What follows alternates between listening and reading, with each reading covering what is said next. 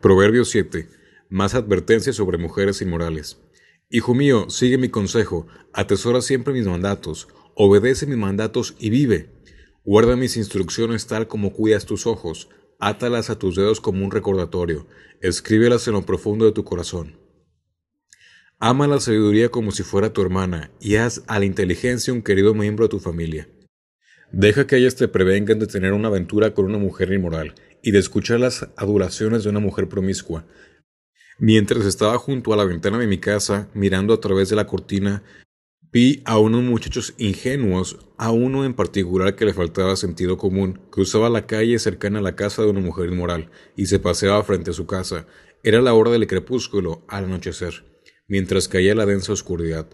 La mujer se le acercó vestida de manera seductora y con corazón astuto. Era rebelde y descarada de esas que nunca están conformes con quedarse en casa.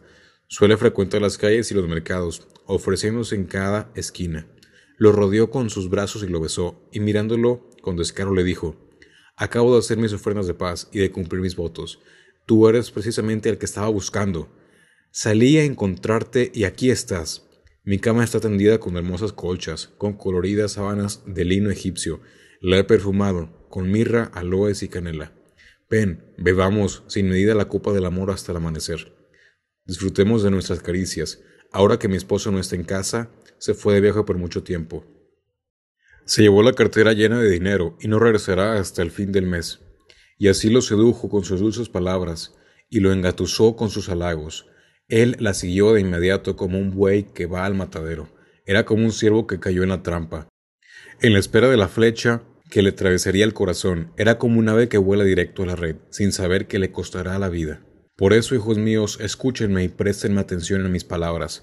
No dejen que el corazón se desvíe tras ella, no anden vagando por sus caminos descarriados, pues ella ha sido la ruina de muchos, numerosos hombres han caído con sus garras.